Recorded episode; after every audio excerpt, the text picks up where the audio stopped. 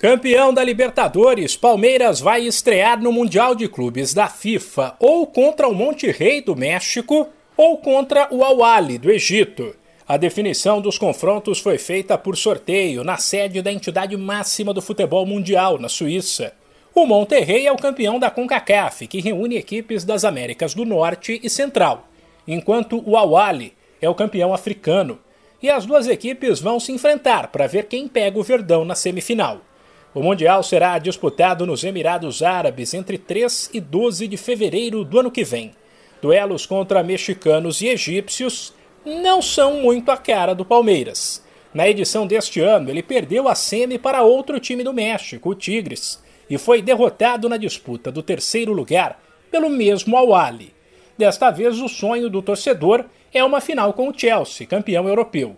O clube inglês está na outra semifinal e o adversário dele sairá de um chaveamento que tem Al Hilal da Arábia Saudita, campeão asiático, Auckland City da Nova Zelândia, nomeado pela Oceania, e Al Jazeera dos Emirados Árabes, campeão nacional do país sede. Sem esquecer que essa pode ser a última chance de um clube brasileiro ser campeão do mundo. A FIFA estuda um novo tipo de competição mais longa, com até 24 equipes, inclusive várias potências da Europa o que dificultaria bastante a vida dos times daqui de São Paulo. Humberto Ferretti.